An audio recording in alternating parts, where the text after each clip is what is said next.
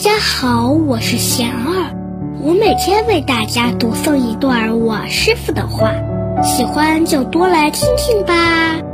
把付出当收获，当下就能得到感动与爱。我师傅说，每个人心里都有苦，有烦恼，有隔膜。我们付出温暖与微笑，不一定人人都能立即打开内心。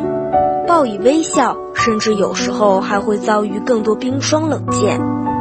这个时候更能体会到众生苦，更要发愿坚持，把付出当作收获，当下就能得到感动与爱。